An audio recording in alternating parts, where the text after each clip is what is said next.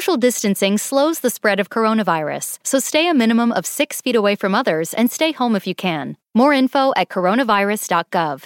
Let's all do our part because we're all hashtag alone together. Brought to you by the Ad Council. The heart works hard, pumping blood to keep the body going. But sometimes hearts and other organs don't function like they should. There's a huge organ shortage in the US. On average, 20 people die each day waiting for a transplant because there aren't enough organs available. The medical field is looking for ways to solve the problem, and they're not just looking to humans for the answer. Organs from pigs could someday be used to save lives. One of the reasons why these pig organs might be such a good match is that they closely match the size and the shape of human organs. And these aren't just any pigs, these are cloned animals, genetically altered to produce organs that might be safely used by humans.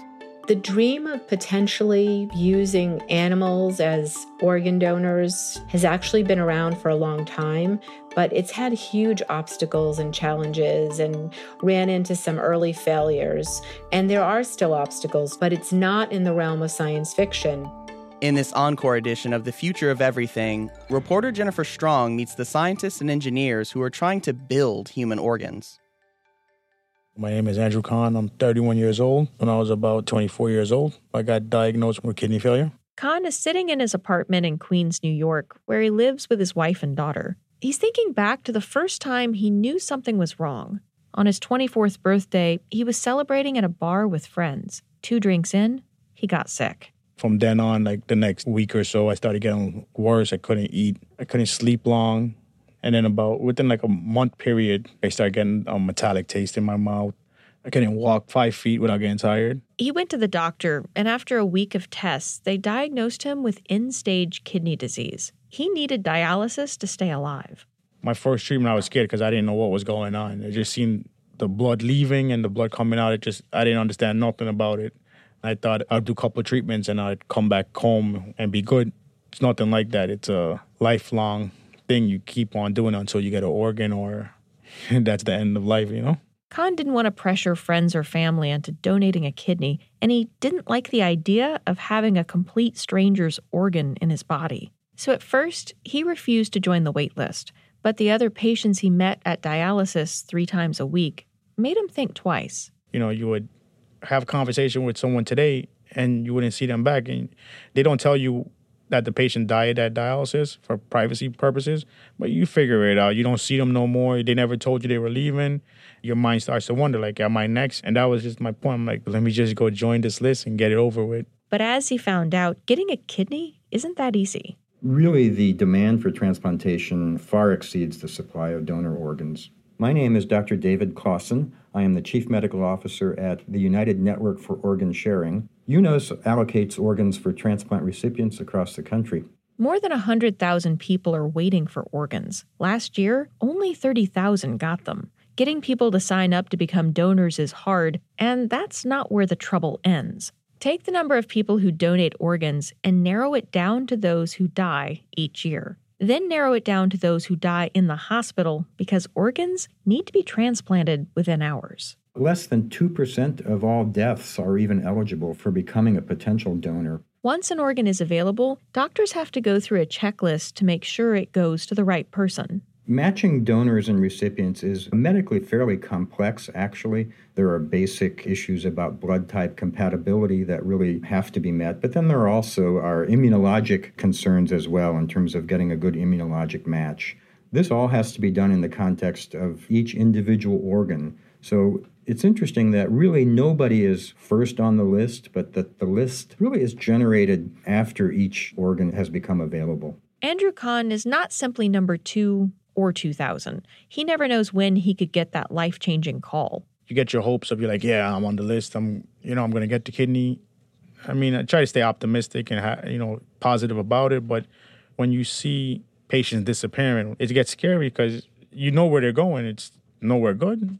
With so many people waiting for organs and not enough donors to help, scientists are looking at alternatives, including animal organs.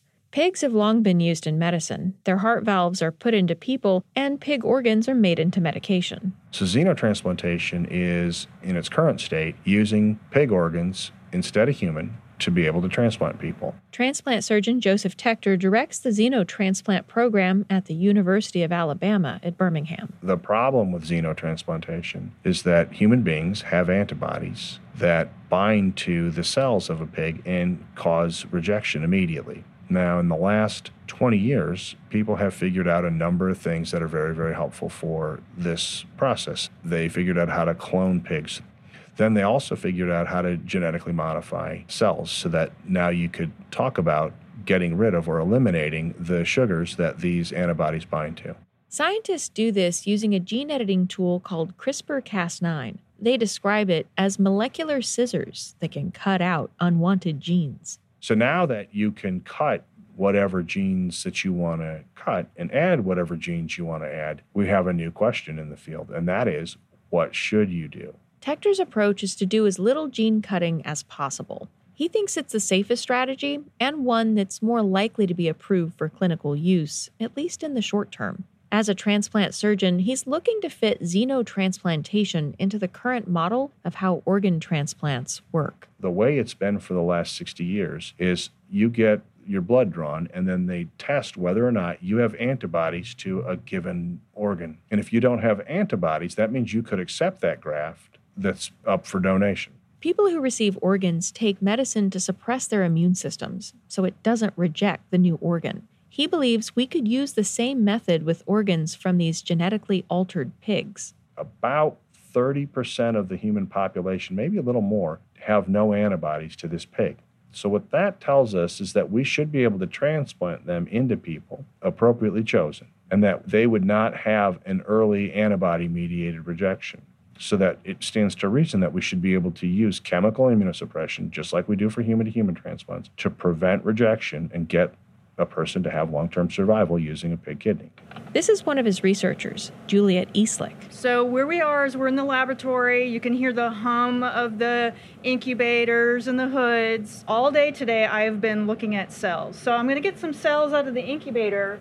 And with CRISPR, we're able to specifically cut the genome and edit those genes so that they are no longer expressed, so that those molecules can no longer be a means for rejection. After the cuts are made, she goes through a series of experiments to check the accuracy of those edits, kind of like spell check. And we're interested specifically in three different genes alpha gal, Neu5Gc, and SDA. And all of these have been shown to be big contributors to rejection. So we start out with our screening of the pigs, not only with those in mind, those are the ones that we're going to CRISPR out, but they need to be O positive so that they can be a universal donor. So we need to determine their blood group. And there's one more thing. So porcine endogenous retrovirus. It's present in every pig. Scientists must grapple with concerns that these retroviruses could be transmitted to people and cause a new disease. He says in the 1990s it caused the whole field of xenotransplantation to stall. But since then, they've learned a lot. The origin of pandemic virus has become a very, very understood process. There has never been a situation where a person has become sick. And in addition, the porcine endogenous retrovirus has never been shown to cause illness in a pig. If that were to ever happen, he says these viruses are very sensitive to drugs already approved by the FDA, so it would be treatable. Still, he creates his pigs without any of the viruses he believes might present the greatest risk. But other scientists are working to take the genetic engineering of these pigs several steps further, including by removing all of these retroviruses. Different groups take different approaches on how many genes they want to knock out, how many genes they want to edit. Everybody has different ideas on how to do that and how many might be necessary to make it safe to transplant into humans. Amy Dockser Marcus covers CRISPR for the Wall Street Journal. George Church is considered, I think, the closest to a rock star that you might have in the world of science. He has his hand in a lot of different topics, everything from using CRISPR based therapies to cure diseases to using CRISPR to tweak the DNA of an elephant to be closer to that of the DNA of the extinct woolly mammoth. Many of the projects in his lab were eventually spun out as companies. This includes his work with gene edited pigs. That project is called eGenesis, which he co founded with one of his students. Until now, transplant experts were the primary drivers behind the field of xenotransplantation. George is not known for his expertise in that. He's considered one of the pioneers in CRISPR gene editing. He is a big picture thinker and very forward thinking in science. I'm George Church, professor of genetics at Harvard Medical School. We have the first pigs in the world which do not have any endogenous retroviruses in their body at all. And we've shown that they can be born to uh, mothers who do have the virus problem without regaining those viruses. So this is huge progress. We have healthy pigs that are reproducing now with many of the things on our wish list, including no viruses. At this point, he thinks they might be about three years out from a large clinical trial. And then, if that works, then essentially everything we currently transplant from human to human, we should be able to transplant from pig to human. But Church's team hasn't yet received permission from the Food and Drug Administration to begin human trials. Until then, the scientists are conducting their xenotransplantation experiments on monkeys. Last December, Boston startup Xenotherapeutics became the first company to get FDA approval to launch clinical trials of pig organ transplants in humans. Their treatment, dubbed Xenoskin, uses skin grafts genetically engineered from pigs to provide temporary coverage for patients with severe burn wounds. Transplanting organs from pigs to humans could be the next leap towards solving the organ shortage, but it's not the only possibility. Other researchers are working with a whole host of technologies that could bring us to a day when human organs can be made in labs. I am Gordana Vunjak Novakovic, university professor at Columbia. Her team at Columbia grows all kinds of tissues in the lab. They take a sample of someone's blood to make a stem cell. In this case, that stem cell is turned into a very young heart cell. And that's where researchers have been stuck until now. What is really new and exciting about the heart muscle that we have grown is that it comes closer to the normal adult human heart muscle than ever before. The tissue shares many of the same properties of fully formed hearts. To mature them, they run a small electrical current to make them beat hard and fast. In only four weeks, we actually achieved something that normally takes months. In other words, tough love makes heart muscle strong. So we are in the lab, and this is where the magic happens. It's where they exercise these heart tissues in small trays. Kacey Ronaldson Bouchard is one of the researchers. So it looks like a bunch of plastic pieces with two pillars sticking out. And so on the edge of the pillars, there would be a piece of tissue about a centimeter long. And so this piece of tissue is pulling on the pillars every time it wants to beat. Then it goes into an incubator. Everybody has their own incubator and they're all stacked on top of one another. And here is ours. And so it lives in there with a bunch of cables coming out hooked up to the stimulator outside. And so they'll become the tissue they're meant to become if we just give them the right cues and media and nutrients and signals. So we build the home, put them in, and then they grow up. This technology is being used to test how certain drugs pair with specific patients' hearts. It's a leap forward for personalized medicine, but it's only a baby step in the bigger effort to make organs in labs, whether growing them or building them with 3D printers, like the one you're hearing now at Harvard's Wyss Institute for Biologically Inspired Engineering. It uses real live cells for ink, and you can hear all about it in our episode called Get Ready for 3D Printed Everything. The reality is, manufactured organs are still highly theoretical, though some of the industry's big thinkers have started planning for it. Dean Kamen is what's called an inventorpreneur. His claim to fame? The Segway. But he's also pioneered a bunch of medical tech, including a home dialysis machine and a wheelchair that can climb stairs. Now he wants to tackle organs. There are medical schools, universities, research laboratories, startup companies all over the country that have for decades now been doing fundamental basic research. Great research. I mean, there are literally miracles in roller bottles and petri dishes around the country. But we believe what we bring to the table is none of that basic research, none of that deep understanding of science and biology and medicine. What we bring to the table is engineering. Kamen doesn't want to just make organs. He wants to make an organ factory that brings together the top technologies, like lab grown cells and 3D printing. Certain medical institutions believe they are very close to being able to scale up a particular organ or tissue.